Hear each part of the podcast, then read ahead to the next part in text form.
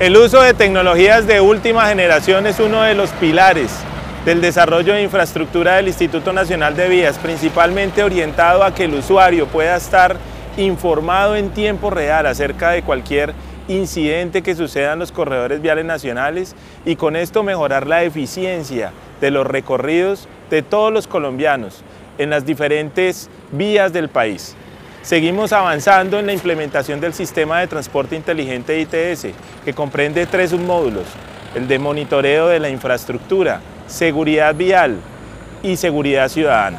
Estos submódulos estarán listos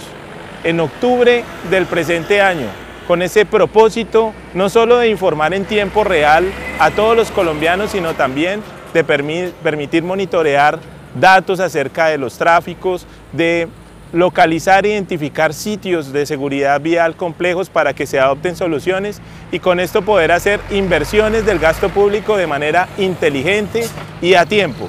Hasta el momento llevamos 110 puntos completamente instalados, un centro de control completamente operativo y esperamos que al finalizar el año 2021 podamos tener los 282 puntos establecidos dentro de esta primera fase del programa de ITS. Con esto, el Instituto Nacional de Vías sigue adelante con la seguridad de todos los usuarios de los corredores viales nacionales, con conectar de manera segura a todos los colombianos, con generar competitividad y desarrollo, pero también modernidad en todos los departamentos y con la reactivación económica del país.